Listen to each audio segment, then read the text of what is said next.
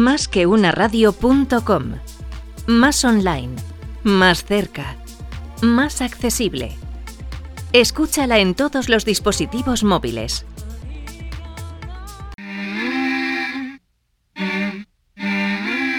Do you remember when? La hora del CEO. La decisión final.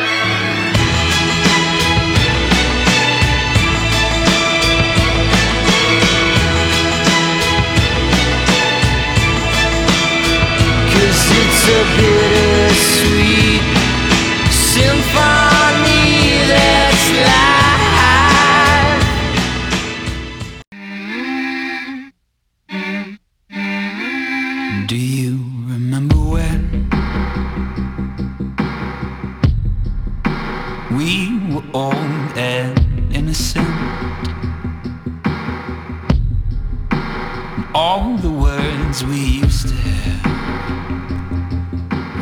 Buenos días amigos y bienvenidos a la quinta temporada de Más que una radio. Hoy es día 7 de septiembre y estamos encantados de volver de nuevo con todos vosotros en el programa 828. Quinta temporada, ya decimos, y este año vamos a por todas. Eh, acordaos que estrenamos a finales de junio, que no es una fecha muy habitual para estrenar un programa, pero así fue y estrenamos eh, Palabra de CFO, donde por aquí vinieron pues eh, de los mejores directores financieros que tenemos en este país, que son la verdad que todos bastante buenos y que vamos a seguir con ellos. Eh, empezaremos la semana que viene de nuevo con el vertical de aquellos directores financieros que por alguna razón pues son protagonistas. Empezaremos con el director financiero de AENA que nos dará un poco también su eh, visión sobre cómo está la situación y bueno, pues como siempre tratamos en estos programas de ir a la parte más humana de los directivos. Pero este año, y debido a la buena acogida que tuvo el programa, hemos decidido también eh, llevarlo a la hora del CEO, que es así como se llama el nuevo vertical y como indica el nombre del programa, vamos a tener a las máximas representaciones ejecutivas de las empresas. La verdad que nos metemos ya en terreno Champions y para jugar en la Champions obviamente hay que tener al Madrid, al Barcelona, al Bayern y bueno, pues a todos los eh, grandes equipos, en este caso los grandes espadas de la economía española. Y para nosotros es un auténtico honor contar para el primer programa ni más ni menos que con Garrigues y con su presidente ejecutivo, con Fernando Vives Ruiz, que ya lo tenemos en el estudio. ¿Qué tal Fernando? ¿Cómo estás? Muy bien, ¿cómo estás, Luis? Pues eh, la verdad que fantástico, estamos encantados. También quiero agradecerle a Sonia Franco que su amabilidad por, por haber preparado la entrevista. Y lo que se trata, como hacemos normalmente siempre con el programa de los CFOs, pero en este caso de los CEOs, pues es conocer un poquito más aquella labor humana, ¿no? Cómo podemos, eh, aquellos que no hemos llegado a esas cimas, pero cómo podríamos. Yo todavía me considero, Fernando, una persona muy joven, con lo cual, eh, aunque pinte muchísimas canas, tengo todavía la, la ilusión de jugar en el Real Madrid de pilotar un caza y de llegar a ser CEO de una gran empresa. No sé, mi, mi mujer me dice que no voy a conseguir nada de ello, pero vamos a verlo, ¿eh? Eh, Yo estoy seguro que lo conseguirás. Lo del Madrid, creo que sería mejor que jugaras en el Atlético de Madrid. Pero, pero Sí, ¿tú crees? Tú sabrás, tú sabrás. Bueno, realmente ya te digo, para cómo estoy, que estoy hecho una birria, donde me cojan, bienvenido sea, aunque sea un equipo de tercera. Bueno, Fernando, obviamente, yo tengo aquí tu currículum, Fernando, y tendríamos que hacer un especial, solamente para nombrar pues todo, toda tu historia profesional, y no por veterano, porque eres una persona insultantemente joven, sino porque la verdad es que no has parado. Eh, desde el año 98, corrígeme si me equivoco, estás en la firma, desde el 2001 al 2009 has dirigido el área de Derecho Mercantil de Garrigues, eh, profesional en las áreas de Derecho de Valores, estás eh, como secretario y has estado de empresas y sociedades cotizadas, sobre todo todas aquellas que nos podemos imaginar del IBEX 35, ahí tenemos a, a Fernando, has colaborado en instituciones públicas, has eh, colaborado con el Banco Mundial, eh, bueno, todas las operaciones que has realizado eh, se nos van de millones. Fíjate, tuve que poner ceros porque yo soy muy malo a la hora de leer los números. Y digo, esto se me va. ¿Cuántos millones son? Obviamente cuando estamos hablando de empresas como Telefónica o como Iberdrola, como el Banco Mare Nostrum y todas aquellas que Garrigues eh, asesora que prácticamente son pues las mejores del mundo y lo que le convierte en el despacho de referencia en España y en Europa, pues estáis metidos en el jaleo del día a día. La verdad que tenéis una cartera y un prestigio espectacular. Además eres docente, has eh, dado clases y das clases en multitud de organismos eh, y universidades. Si no tengo mal el dato, incluso tú has estudiado, ¿verdad? En ICADE con cum laude, que eso no es fácil. Eso lo conseguimos solamente dos, ¿eh? Dos al año. No, no, no. Yo, yo, yo estudié en ICADE, estudié en ICADE la licenciatura y después el doctorado. ¿Eh? Y, es, eh, y es ahí donde sí me dieron el cum laude y en el doctorado es mucho más fácil. O sea que no- En- Encima eres humilde, que eso, No, mira, ya es la primera cualidad que estamos viendo tuya. También perteneces obviamente al miembro de ilustre del Colegio de Abogados de Madrid y entre otras cosas y reconocimientos, porque ya digo, nos podemos tirar aquí toda la mañana, pues has estado entre las personas más influyentes según la revis- revista Forbes que no es eh, una cosa que cualquiera lo consigue. Fíjate que yo lo he estado luchando y todavía no, ¿eh? todavía no, creo que ni me conocen, pero bueno, en eso estamos. Cuando hablamos de Garrigues, Fernando, ya nos metemos en el lío, estamos hablando de una empresa que se presenta por sí sola. La verdad que eso es un gusto, porque muchas veces cuando estás en una empresa que tienes que explicar mucho qué es lo que hace, dices, pues yo creo que nos falta todavía recorrido, ¿no? Sin embargo, Garrigues te lo nombran, te cuadras, si los tienes delante incluso pasas miedo, pero dices, estoy delante de los mejores, a ver qué va a pasar aquí. Eh, eso es un plus, ¿no? Me imagino que trabajar en una empresa que se presenta por sí sola, eh, obviamente facilita un poco las cosas, pero ¿cómo se llega a que una empresa pueda diferenciarse eh, por su nombre? Bueno, yo creo que facilita las cosas y es una responsabilidad eh, permanente, porque es muy difícil mantenerte y estar a la altura de las circunstancias en cada, en cada momento. ¿no? Efectivamente, bueno, pues yo creo que Garrigues es una marca eh, y una institución bien conocida en el, en el mundo del derecho y especialmente en el mundo del derecho de la empresa, ¿eh? y es un proceso de muchos años, porque Garrigues es un despacho que ya tiene más de 75 años, que empezó, como todos los despachos, con un despacho personal y, familiar ¿eh? y que luego se institucionalizó y se ha convertido pues en una firma como otras firmas del, del- fin de Europa y de, y de, y de Estados Unidos en fin del mundo ¿eh? como una firma eh, pues grande y que, se dedica a todo el ámbito del derecho del derecho empresarial pero eso ha sido un proceso muy largo de muchos años donde ha habido pues pues cosas buenas y cosas menos buenas, ¿eh? como en toda la vida, ¿eh? y un proceso en el, que, en el que hemos llegado a donde estamos en este momento. Ujú. En el 98, porque llevas desde el 98, ¿verdad? Llevo, Eh, desde, llevo realmente desde el 87. ¿Eh? O sea que, yo te agradezco lo de joven, pero, pero ya empiezo. eh, yo A mí siempre me gustaba ser el joven en las reuniones, ahora ya empiezo a ser el mayor en las reuniones y eso me, molesta más, ¿no? Pero, pero eh, bueno, yo empecé en, en Arthur Andersen Asesores Legales y Tributarios, que era un despacho que luego se fue absorbido por por, se fusionó con Garrigues y llevo ahí toda mi carrera profesional. Es decir, o sea, mi carrera profesional es, una cosa relativamente lineal y poco, eh, poco sugestiva, porque poco sugestiva en el sentido de cambios, y de- Sí. porque he hecho muchas cosas, pero siempre con la base en dos, en dos instituciones. Una es, una es el despacho, sin duda, ¿eh? y la otra es, aunque no me dedico eh, full time a eso, en el tema... de profesor Sí. de, de Derecho en ICADE, que es donde estudié y donde, donde me doctoré y donde he seguido dando clases toda mi vida. Luego he hecho otras muchas cosas, pero siempre, siempre he mantenido esas dos. La verdad que leyendo, bueno, una milésima parte de tu currículum, que es lo que hemos hecho aquí, pues te das cuenta que eres una persona que no para. Cuando entraste en el despacho, eh, obviamente tú entras ahora en garrigues.com, buscas el equipo y tienes un paginado enorme, porque sois multitud de abogados, es un despacho obviamente pues eh, puntero de los mejores de, de Europa, si no el mejor, ¿verdad, Sonia? Me está mirando para corroborar.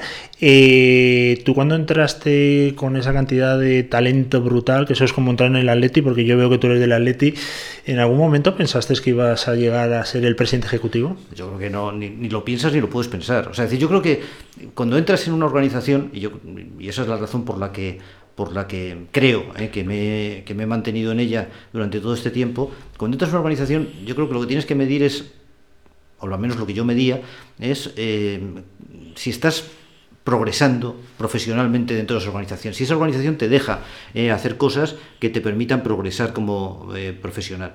Y yo creo que esa es la realidad. Es decir, la realidad es que a mí me ha dado todas las oportunidades del, mundo eh, y todas esas oportunidades pues, han sido las que me han ido llevando a esta, a esta situación. Yo siempre lo digo a los jóvenes que entran todos los años en el despacho, en este momento, la semana que viene, entran un grupo nutrido de, de nuevos jóvenes profesionales que han acabado la carrera ahora, eh, pues que, aquí lo importante es divertirte y, hacer y que la organización te permita hacer cosas distintas y cosas y cosas nuevas que te permita formarte que te permita eh, desarrollarte como profesional y después tú vas decidiendo y la vida va decidiendo por ti también eh, si te quedas o no te quedas. Yo creo que, el- que no se puede entrar en, en ninguna organización pensando vas a ser socio vas a ocupar una determinada posición eso eso viene va, va viniendo ¿eh? y si no viene y no te encuentras satisfecho pues tendrás que cambiar tu organización. Bueno, lo que está claro es que eh, para llegar a ser lo que es Garrigues y sobre todo mantenerse y tener esa posición de liderazgo es muy importante el talento. Hablabas ahora de los jóvenes. Te voy a contar una anécdota que nos ha pasado durante esta semana cuando hemos anunciado que iba a venir eh, el presidente ejecutivo de Garrigues, Fernando. eh, ha entrado muchísima gente joven del despacho para ver quiénes éramos, con lo cual estoy convencido, estoy absolutamente convencido que hay mucha gente que nos va a escuchar ahora para ver qué dice el presi, ¿no? ¿Qué consejo le damos a esa gente joven que va a entrar ahora, que me imagino además que tiene mucho talento, muy buenos currículum, porque obviamente ahí hay, me imagino que habrá palizas, ¿no? Entre los grandes despachos para llevaros a los mejores. ¿Cómo se hace esa, esa criba, esa selección? ¿Cómo se atrae el mejor talento? ¿Qué le ofreces a un chaval? Y ahora a partir de ahí, ¿cuál es el itinerario que tiene que seguir? Por lo menos para triunfar. No te digo ser el CEO porque eso será uno. Yo, yo eh, antes- te quiero decir antes que yo no estoy seguro de que el triunfo en, esta profesión eh, sea ser el CEO de, nada. eh. Y, ahora, y ahora- y ahora me intento explicar. Pero volviendo a tu pregunta, eh, vamos a ver, yo creo que, las- que el- que en un despacho de abogados lo único importante es el talento. ¿Eh? Lo único importante es el talento y los clientes. Sin talento interno y sin clientes no es un despacho de abogados, puede ser otra cosa, una universidad, un, departamento de estudios, pero nunca vas a ser un despacho de abogados. Para eso te hacen falta esos dos elementos que son imprescindibles. Y nosotros lo que intentamos es hacer sugestivo el, estar en el despacho, hacer hacerlo atrayente para, jóvenes que tienen que van cambiando eh, su, forma de pensar. A mí me hacían una pregunta hace un tiempo, me decían, "Oye, ¿cómo atraéis a los millennials? Yo, yo no puedo- tengo que atraer a los millennials. Los millennials son la mayoría del despacho. Yo no puedo tomar ninguna decisión que esté en contra de, de la mayoría del despacho y si lo hago, pues me quedaré solo. Es decir, o sea, yo creo que, todo tiene que ser mucho más natural. Entonces es, es un proceso en el que tú ofreces formación, ofreces carrera profesional, ofreces unas condiciones retributivas eh, razonables, ofreces un ambiente de trabajo, ofreces intentas ofrecer toda esa serie de cosas que además ellos van construyendo, porque una de las cosas que aquí se produce es que existe una eh, relación muy, muy íntima y muy profunda entre las personas que están en el despacho, las personas de distintas edades, las personas que han salido del despacho y que ya no están. Esa relación, ese, ese, esa red, digamos, de, de, de relación profesional es algo que existe. Y sobre todo, yo creo que lo más importante es que y hay gente, eh, profesionales, gente joven que se incorpora, que no lo sabe, como a lo mejor yo no lo sabía tampoco cuando entré, es si lo que quieres es ser abogado o no. Yo creo que aquí lo importante es que te guste la profesión, que te parezca que es una profesión útil en, el, mundo en el que, en el que estamos, eh, y a partir de ahí, eh, pues yo creo que la, dirección eh, del despacho, la dirección de los departamentos, la dirección de las oficinas es algo que viene eh, después. Yo sigo siendo abogado y sigo trabajando como abogado eh, en prácticamente la mitad de mi tiempo y sigo llevando clientes y además es que los sigo llevando no porque y quizá podría no llevarlos y podría dedicarme a otras a otras cosas, pero los sigo llevando porque es lo que me gusta. Uh -huh. Entonces es lo que más me divierte y, y además creo sinceramente que, es, que en cuanto te, te sales de esta profesión durante un tiempo pierdes la perspectiva de las cosas y pierdes la perspectiva de lo que los clientes necesitan y te resulta mucho más difícil planificar, liderar o dirigir lo que el despacho tiene que hacer. Sí, porque no se puede dar la circunstancia que un despacho de abogados de este prestigio o cualquier otro lo lleve una persona que no esté relacionada con la abogacía, ¿no? Es, bueno, es hay, complicado. hay, un gran debate sobre eso, Luis, hay un gran debate. ¿eh? Hay gente que piensa que sí, gente que piensa que no. Yo pienso que no. Es decir, yo pienso que, que, que es importante la autoritas dentro del despacho, que es importante que, tu, que, tus compañeros te vean, socios y no socios, te vean como un abogado eh, más, si te pueden ver como un abogado de referencia, pues fenomenal, y si no, por lo menos como un abogado más. ¿eh? Y, y, y, yo creo que esos son elementos importantes a la hora de dirigir un despacho como este, porque aquí lo más importante es eh, la sea, esto es muy difícil, es, una organización muy plana, donde existe muy, poco, eh, muy poca verticalidad en, en, en, las decisiones, y por tanto donde donde el convencer es tan importante como, el, gestionar o el ejecutar. ¿no?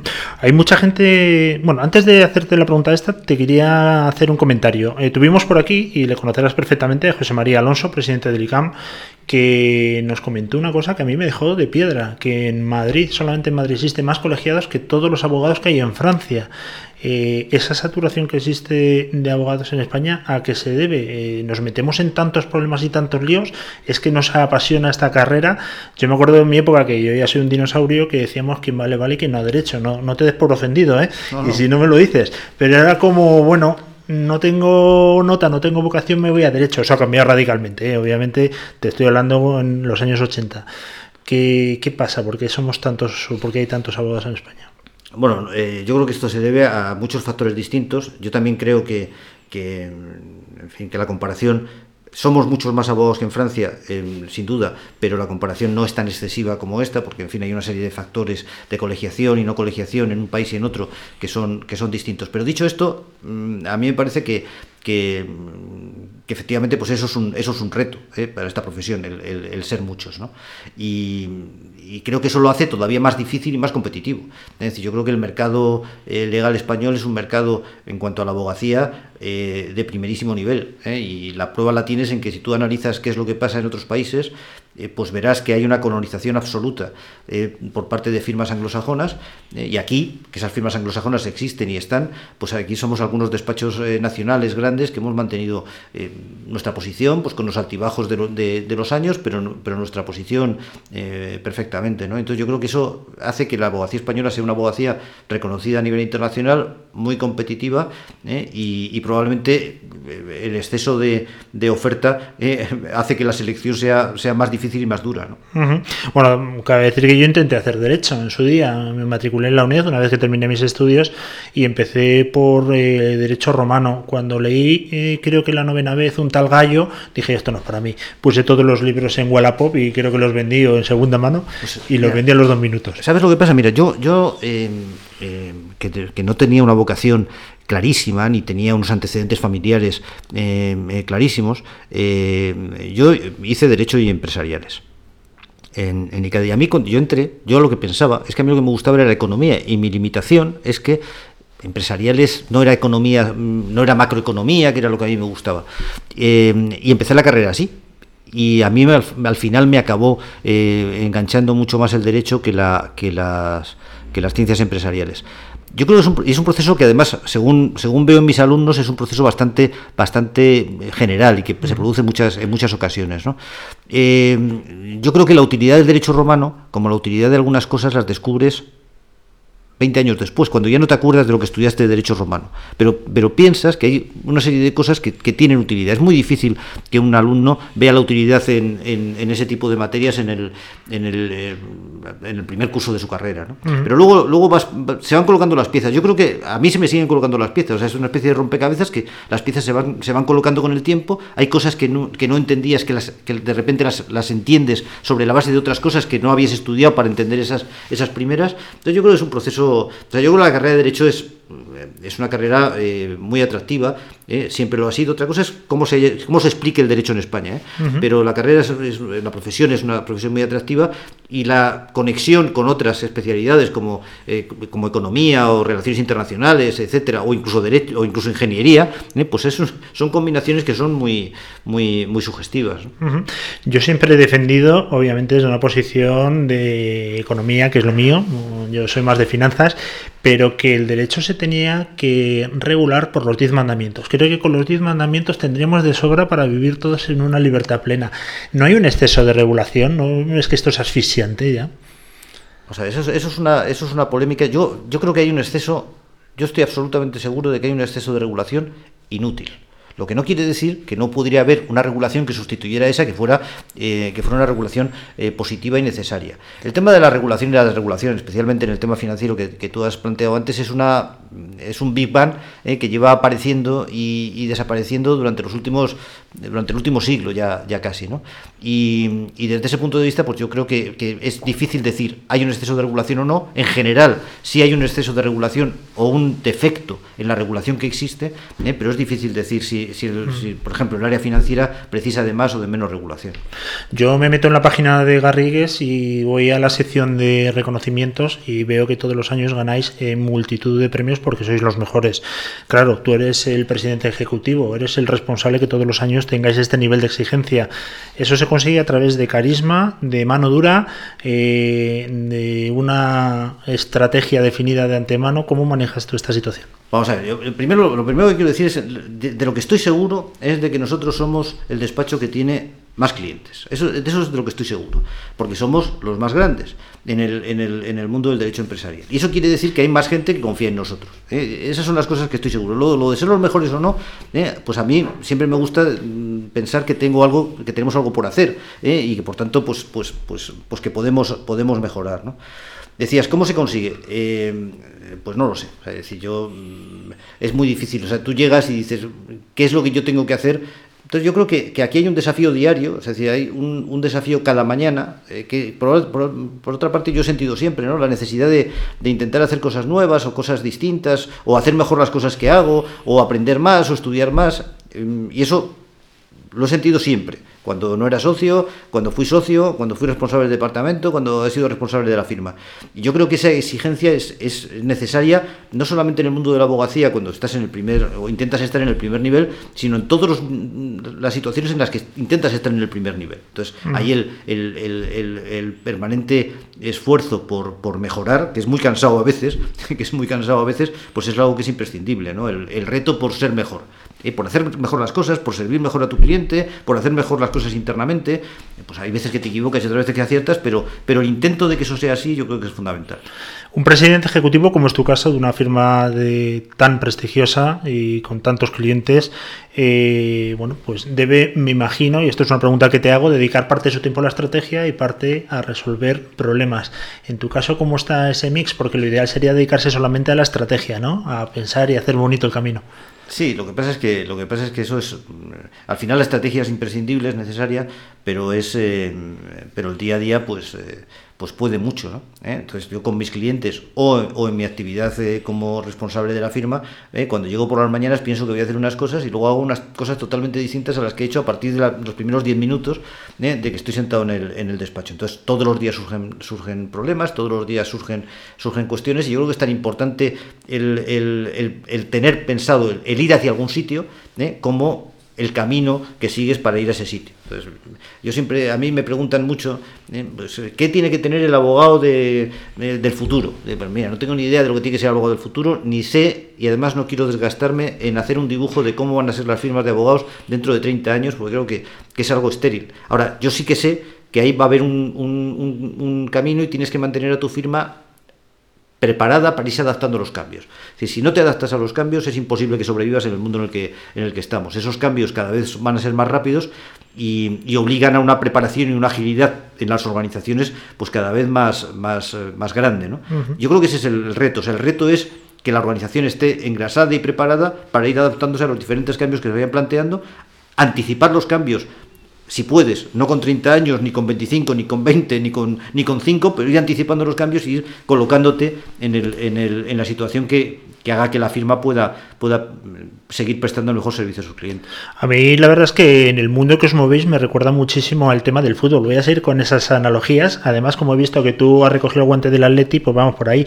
Eh, llevar un grupo de, socios eh, de la categoría de Garrigues tiene que ser también una lucha de egos. Ojo, no conozco ninguno, eh, con lo cual estoy haciendo una suposición, pero como me voy al mundo del fútbol, dicen que Zidane o el Cholo eh, son buenos entrenadores no por la estrategia, sino cómo tienen a su equipo alineado en la estrategia. ¿Cómo maneja Fernando Vives eso en un dentro de los mejores socios de España que están en Garrigues? Bueno, yo, yo creo que yo creo que efectivamente está, eh, probablemente están los mejores o muchos de los mejores, pero lo que lo que para mí es eh, más importante es pensar que el despacho, un despacho de este tamaño, con esta responsabilidad, eh, con estos clientes, es un despacho de equipo.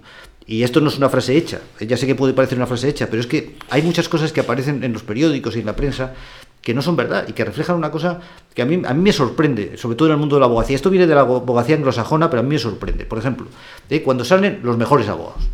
¿eh? Y dice, bueno, vamos a hacer un, una, página de los mejores abogados. O vamos a hacer una página de los abogados que han hecho las mejores operaciones, o las más grandes, o las más brillantes, o los mejores juicios Es que el que se crea que una operación de eh, fusión de, varias compañías la hace un abogado, es- eh, se está equivocando radicalmente. Eso, es un equipo de algunas veces de unos cuantos abogados, otras veces de decenas de abogados y algunas veces de algún centenar de abogados que se dedican a gestionar y a desarrollar y a, y a implementar y a ejecutar esa operación desde el punto de vista jurídico.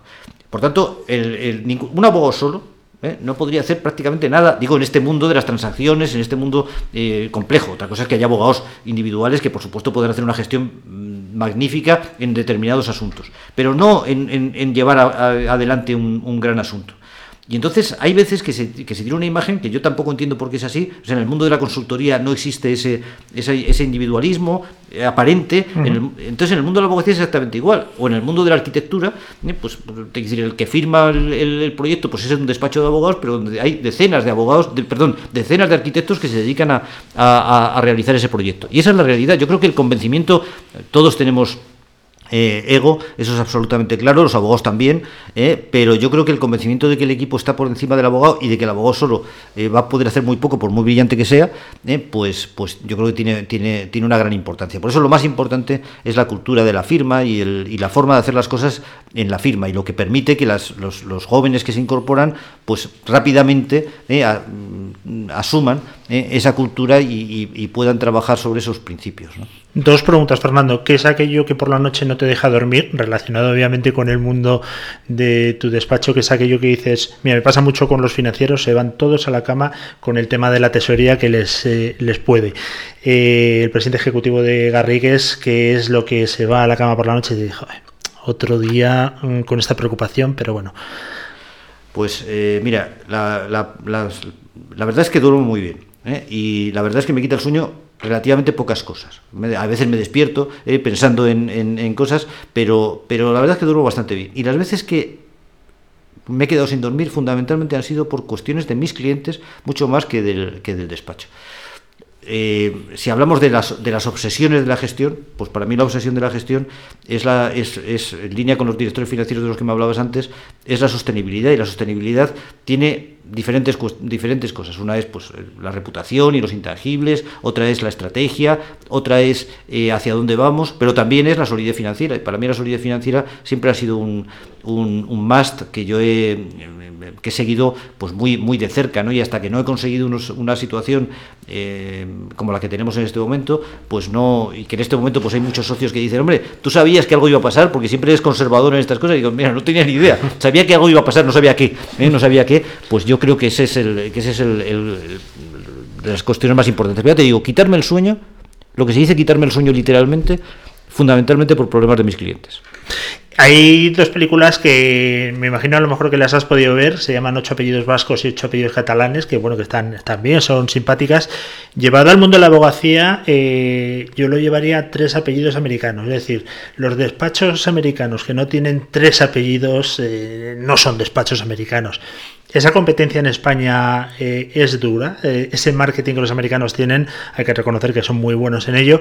Eh, eh, la lucha contra estos despachos es complicada. Vamos a ver, en, la, lucha es dura, pero la lucha es dura con los despachos españoles, con los despachos internacionales. Es decir, no- nosotros tenemos una abogacía en España, diferentes abogacías en España, todas ellas de, muy, de mucho nivel, como decía antes, y una abogacía de los negocios, pues absolutamente comparable en sus estructuras, comparable e incluso mejor, eh, jugando en un terreno mucho más pequeño, eh, eh, en sus estructuras que, grandes firmas eh, anglosajonas o americanas.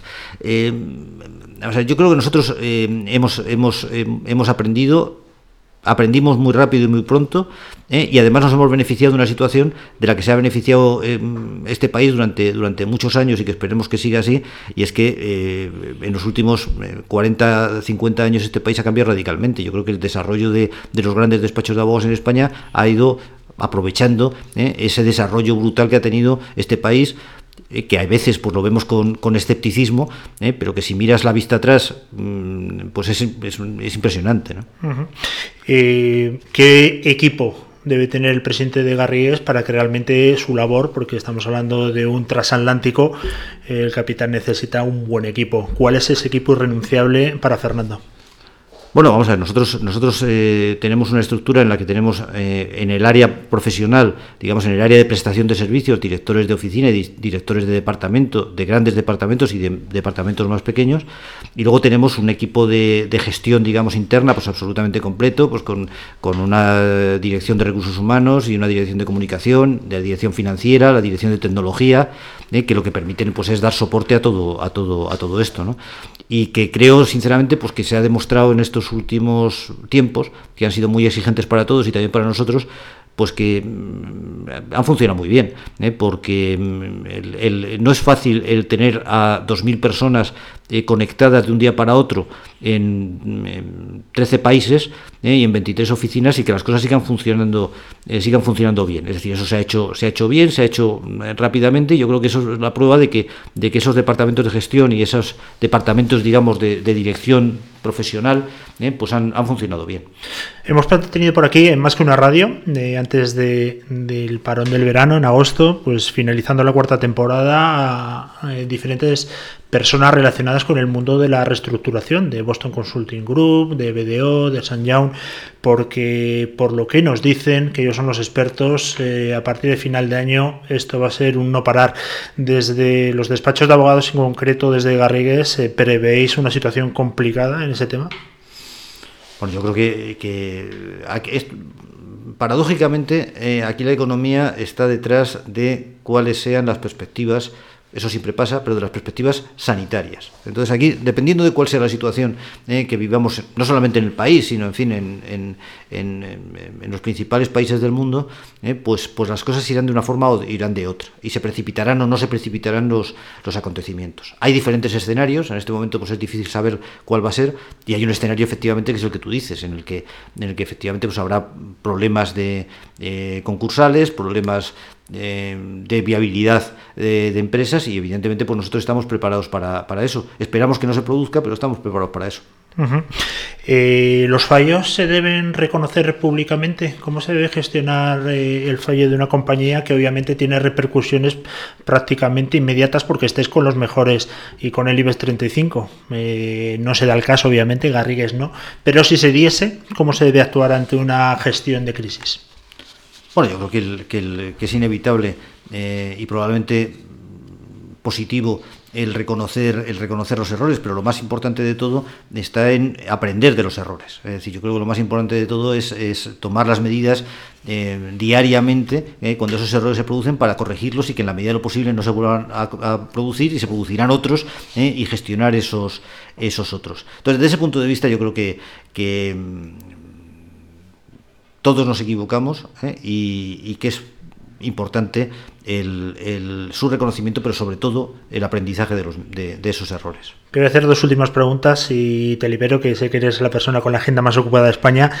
Eh, ahora estamos en una situación en que los jueces están decidiendo prácticamente temas políticos y me refiero al tema del confinamiento, por ejemplo. Hemos escuchado durante esta semana que Valladolid ha pedido a un juez que determine si tiene que cerrar o no. Eh, ¿Eso entra dentro de la práctica jurídica o es que ya estamos utilizando los jueces para absolutamente para todo? Vamos a ver, yo comprendo eh, que a las eh, personas ajenas, e incluso a algunas personas que estamos en la profesión, hay cosas eh, o cuestiones que pasan, que nos parecen urgentes y que están sometidas a revisión judicial y que en determinados momentos nos pueden preocupar. Pero a mí me preocuparía mucho más que no existiera. O sea, es decir, ahí existen evidentemente situaciones complejas, existen situaciones en las que a lo mejor lo óptimo sería que fueran, que, fueran de otra forma. Existen jueces como abogados que, se equivocan, aunque el nivel medio en este país es muchísimo más alto de lo que se, de lo que se piensa. Eh, pero yo creo que el Estado de Derecho es un valor eh, absolutamente irrenunciable y el Estado de Derecho tiene un, componente importante y es que las decisiones jurídicas son, están sometidas a la revisión de los, de los, jueces y de los tribunales. Y a mí me parece que es que renunciar a eso es, aunque algunas veces moleste, eh, es absolutamente, sería un error total. ¿eh? Yo creo, por tanto, siempre creo que hay que ser muy prudente a la hora de defender la, actuación aunque pienses que están equivocados, de los jueces en, estas materias. Y la última de formación, tú que eres un, profesor de los buenos, me consta, eh, estás ahí en el top 2 Todos los años estás luchando me por la. Champions. Ya me gustaría. Eh, bueno, se puso en marcha el máster de acceso a la abogacía, que en primer lugar yo, si fuese estudiante, me preguntaría, fenomenal, pero ¿por qué otros no? Y luego también el tema de la especialización. Ya el abogado es tan especializado que es como un médico. Eh, prácticamente un penalista está dedicado a eso, punto final, y me parece fantástico. No se debería desde mucho antes marcar el itinerario y hacer una formación específica. Bueno, vamos a ver, yo creo que, yo creo que el- eso es algo que tiene que estar sometido a, revisión. Tú decías una cosa y es verdad, yo por ejemplo, eh, igual que estudié, doy clase a- a- de Derecho de Sociedades a un grupo que está eh, estudiando al mismo tiempo Derecho y Economía, eh, Derecho y Empresa. Y claro, te encuentras con que el que tiene vocación por el derecho, después de terminar la, o cuando está terminando la carrera, pues tiene año y medio más de preparación eh, obligatoria, necesaria para ejercer la profesión, que el, que el que se dedica a la empresa, lo cual, pues probablemente, pues es un, es un em, problema de com- competitivo entre, en- de- entre profesiones eh, que yo creo que debería ser analizado. Y debería ser analizado también la utilidad del, del, eh, del máster y del, y del examen de acceso a la abogacía. Eh, a partir de ahí, eh, yo creo que hay, como en, en la medicina, eh, hay una serie de, cosas que tienen que saber todos los abogados, se dediquen al área al que se dediquen. Y además también tienen que existir internistas, eh, que sepan más de todo eso. Y, lo- y el abogado internista también es, un- es abogado muy importante, con independencia de que evidentemente nosotros tenemos todas las especialidades posibles. Pero también tenemos muchos abogados que son abogados, digamos, internistas. Usted tiene un problema mercantil, bueno, pues yo, eh, ya luego te llamamos al experto en competencia o el experto en, en el sector financiero o el experto en telecomunicaciones. Por tanto, a mí me sigue pareciendo eh, esencial esa formación, esa formación conjunta, eh, con independencia de la especialización que luego hace falta. Eh, Fernando, ¿tienes nietos? No, no. Pues te voy a hacer una pregunta entonces por mis hijas. Mis hijas tienen 17 años, tú imagínate que me viene la de 7 y me dice, mira papá, no sé si ser abogado del Estado, notario o trabajar en Garrigues. Digo, no te preocupes que se lo pregunto a Fernando.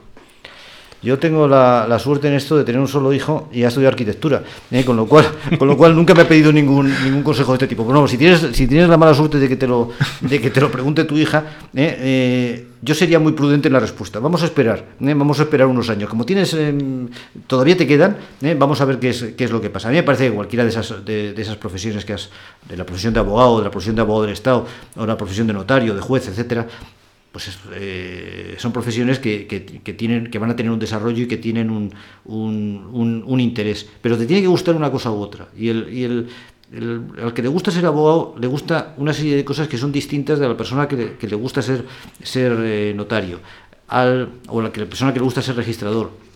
Es decir, yo creo que ahí hay una serie de elementos eh, que hay que considerar. El abogado eh, es una profesión que está abierta a mucha gente, abierta a, la, a, la, a, a- muchos clientes distintos, a muchas situaciones distintas.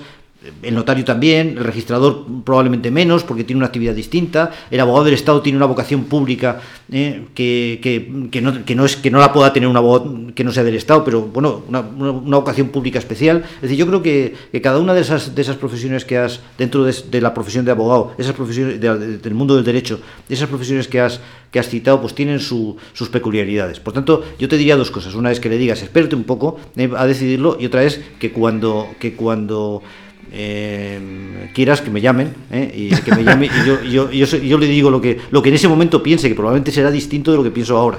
Bueno, pues la verdad que si llega ese momento, lo primero que voy a hacer es llevar al pediatra a ver si se encuentra bien, porque eso en niña de 7 años me preocuparía, pero luego ya si es más, cuando sea más madurita le diré, por supuesto, que, que busque consejo con, con Ten, Garrigues. ten mucho cuidado con eso porque yo a mi hijo una vez, eh, cuando tenía 7 o 8 años, eh, le dije, oye, ¿por qué no te haces arquitecto? Porque yo estaba, a mí me gusta mucho la arquitectura eh, también. eh, y en la única cosa que me ha hecho caso, tiene 24, en lo único que me ha hecho caso es en eso. O sea, ten cuidado con lo que le dices, porque luego se acuerdan. Sí, son esponjas, efectivamente. Bueno, Fernando, Fernando Vives Ruiz, presidente ejecutivo de Garrigues, que ha sido un auténtico placer, que me parece, la verdad que obviamente hemos aprendido un montón, cualidades, como es un presidente, eres una persona cercana, nos ha encantado hablar contigo y bueno, mm, deseamos siempre a los mejores justicia, porque la suerte es para los mediocres.